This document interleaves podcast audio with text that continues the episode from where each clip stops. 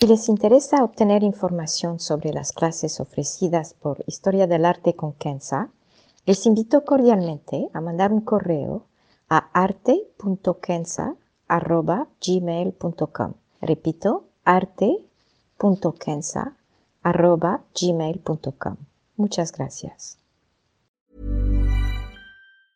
I'm Sandra, and I'm just the professional your small business was looking for. But you didn't hire me because you didn't use LinkedIn jobs. LinkedIn has professionals you can't find anywhere else, including those who aren't actively looking for a new job but might be open to the perfect role, like me.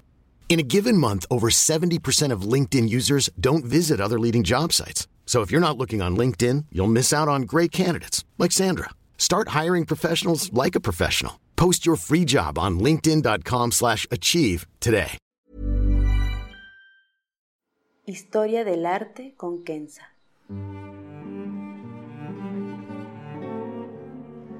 Una serie sobre el arte a través de la historia y las culturas. Se presentarán obras que trascienden el tiempo por su belleza y por lo que nos cuenta. Obras que encienden el asombro. Buenos días, me da gusto saludarlos. Hoy vamos a ver las obras de Henri Rousseau. Son obras que se reconocen de inmediato, y en particular sus más famosas con las escenas de jungla.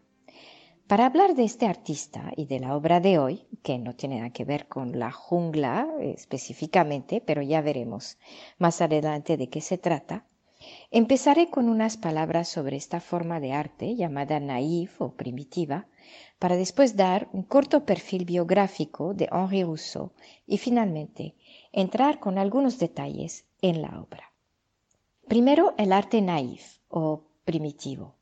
El arte naif de la palabra francesa naif, que significa ingenuo, o el arte primitivo, como se lo ha llamado, es una corriente posimpresionista y uno de sus más destacados artistas es justamente Henri Rousseau. Se puede decir que él inventó el género en cuanto al arte europeo, pero si ven obras en los pequeños mercados de África, de Asia o en las Américas, verán que su estilo es un estilo muy popular y agregaría un estilo natural que existe desde siempre, reflejando el elanco básico del hombre, a retratar escenas de su vida cotidiana.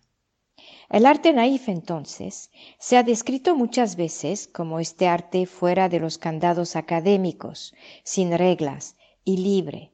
¿Y cómo lo vemos en Europa?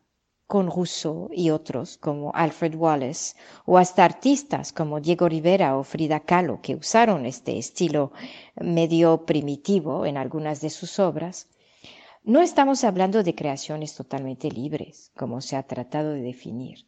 Más bien, no obstante que en el caso de Rousseau, por ejemplo, no ha ido a ninguna escuela de arte, hay ciertas reglas que vemos reproducidas a través de sus obras, reglas o estructuras de diseño, si prefieren, que también se repiten en obras de otros pintores naif a lo largo del siglo XX.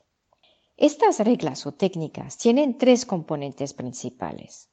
Uno, en la medida en que uno entra en el cuadro, los detalles desaparecen. Dos, los colores más chillantes siempre están en la parte frente del cuadro. 3. Aunque se pretende no respetar las reglas de la perspectiva, los objetos aparecen más pequeños en la medida en que uno entra en el cuadro. Esto no quita el hecho de que la mayoría del tiempo dichos objetos están desproporcionados. El efecto global de estas tres reglas o técnicas, si quieren, es que da la impresión que hay errores de perspectiva, y da de hecho el efecto de que la escena es plana y que le falta profundidad. En general, un cuadro primitivo se nota por su sencillez, sus colores y su falta de proporción comparada a la realidad. Es importante notar, no obstante, que a pesar de que la técnica puede parecer ingenua, los temas no lo son necesariamente. Rousseau mismo pintó escenas de guerra con muertos y heridos, y si vemos cuadros primitivos, muchos tratan de la vida cotidiana, con sus alegrías y tragedias, como la pobreza, la enfermedad o la migración. Ahora, si me permiten, un breve recuento biográfico del pintor francés Henri Rousseau. Nació en 1844 y murió en 1910. Fue contemporáneo entonces de Picasso, de Monet, de Van Gogh y de Diego Rivera, para citar algunos. Trabajó como agente aduanal y por eso se auto llamaba le douanier o el aduanero. Rousseau no atendió ninguna escuela de arte y aprendió a pintar solo. Empezó a pintar cuando tenía 40 años, con la idea de que se convertirá en uno de los grandes artistas de su tiempo. Las oportunidades para presentar sus obras eran limitadas, pero había los salones de los independientes y aprovechó la ocasión para presentar sus cuadros cada año en París a partir de 1880 hasta que cerraron los salones en el año 1889 con el centenario de la Revolución Francesa. La mayoría de las reacciones a sus cuadros eran, para decirlo de manera directa, indignas. Los críticos y artistas se burlaban del estilo infantil de Rousseau, pero él no tomaba ofensa. Al contrario, aprovechaba las bromas para lucir aún más su arte. Tenía una personalidad muy ingenua, con sueños de grandeza y a la vez una actitud muy positiva hacia la vida en el mundo a veces competitivo y duro del mercado de arte, no era fácil para un principiante como Rousseau, ni para alguien con su personalidad. Y aquí hay algo muy notorio de Rousseau. Si conocen un poco sus obras, sabrán que muchas, y quizá las más famosas, retratan escenas de la jungla, con una fauna generosa y tropical, y animales salvajes, como leones y gorilas. Rousseau le gustaba contar que había viajado por tierras tropicales como África y que había sido parte de un contingente militar francés en México en 1860. También hablaba de sus logros durante la guerra franco-prusa de 1870.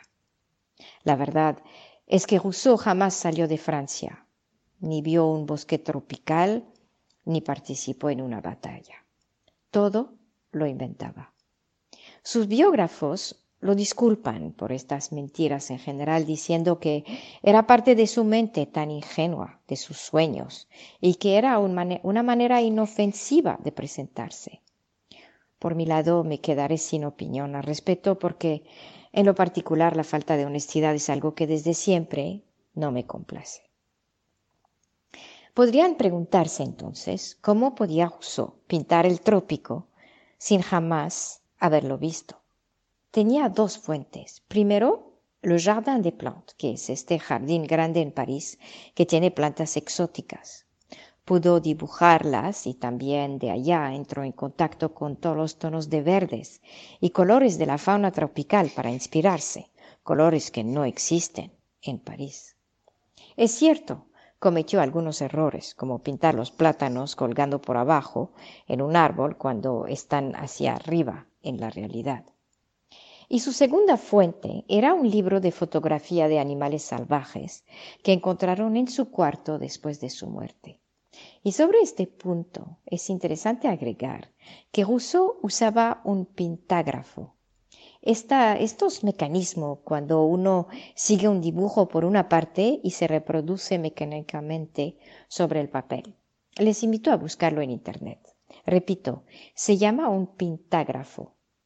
Regresando a la vida de, de Rousseau, el principio de su fama empezó, como con tantos otros artistas de la época, con Picasso. Pablo Picasso vio algunos de sus cuadros en una exposición del Salón de los Independientes y quiso conocer a él que llamó el genio. Hasta le organizó una cena en 1908, dos años antes de su muerte, junto con el artista Juan Gris, el poeta Guillaume Apollinaire, quien se volvió gran amigo de Rousseau, y la famosa galerista Gertrude Stein. Con esto en mente, podemos ahora entrar en la obra. Se llama La Bohémienne endormie, o sea, la gitana dormida. Henri Rousseau la pintó en 1897.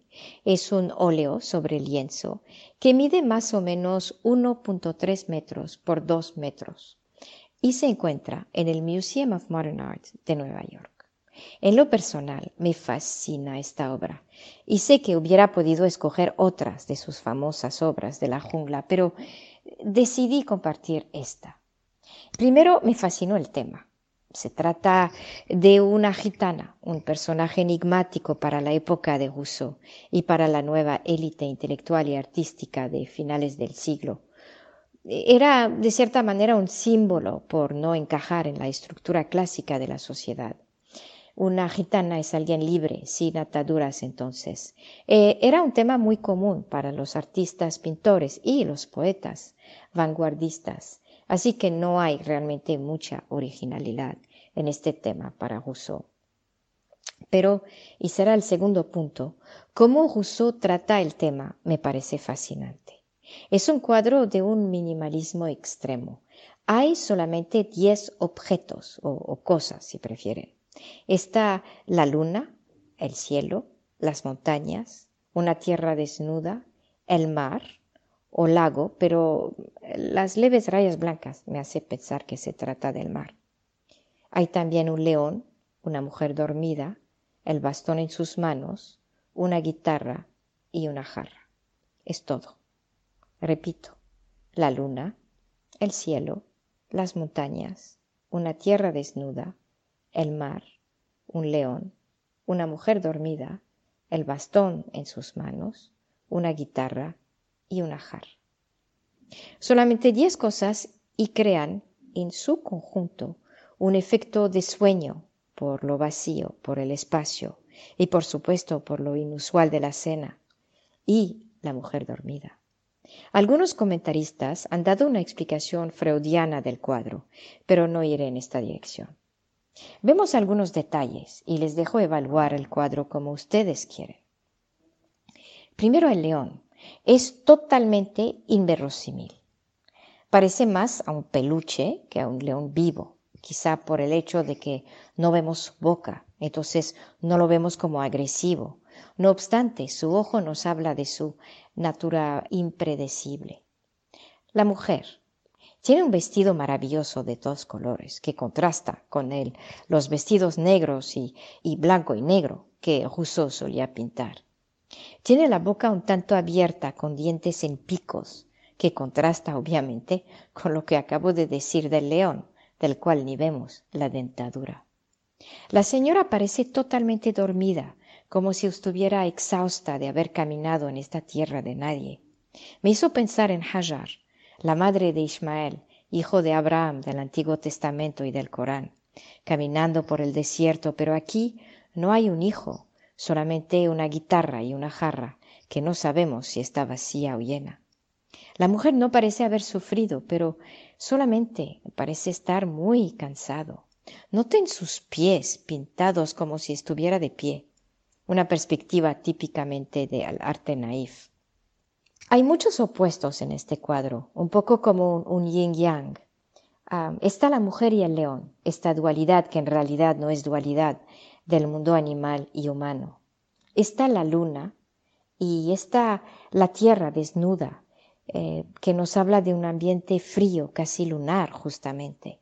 Esto contrasta con el león que viene de tierras calientes y el vestido ligero de la gitana que nos dice que no hace frío. Está el mar y las montañas, esta dualidad de la naturaleza entre el agua y la tierra.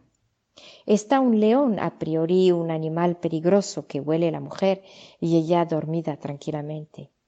Está la luz de la luna y la sombra de la tierra. Está el silencio de la noche y lo que podríamos pensar que es la respiración del león. Hay tanto que descubrir en este cuadro y mucho nos interpela y expande nuestra imaginación. Pero prefiero dejarlos apreciarlo en silencio pero antes, y a modo de conclusión, quiero solamente subrayar el hecho de que la obra en conjunto de Rousseau es verdaderamente extraordinaria, siendo autodidacta, siendo el objeto de risas y bromas por su estilo sencillo y casi pueril. No tuvo miedo en seguir pintando a pesar también de la falta de ingresos que le obligó a dar clases de música. De hecho, creó toda una visión y hoy queda como uno de los estilos más apreciados del arte moderno y que abrió la puerta a los surrealistas como Salvador Dalí y hasta Paul Klee, entre tantos otros. Fue admirado por algunos en su tiempo, como Picasso y Apollinaire, pero este cuadro, que hoy luce como una de las obras principales del prestigioso Museum of Modern Art de Nueva York, fue encontrado por casualidad en la bodega de un plomero en París. La ironía no podría ser más fuerte. Merci. Muchas gracias.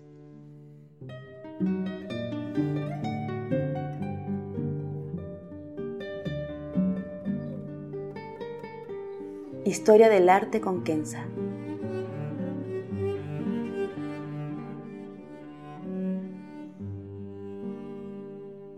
Para ver las obras que se presentan en este podcast y a la vez descubrir otras que podrían despertar su asombro, les invito a seguirnos a través de la cuenta Instagram Historia del Arte con Kenza.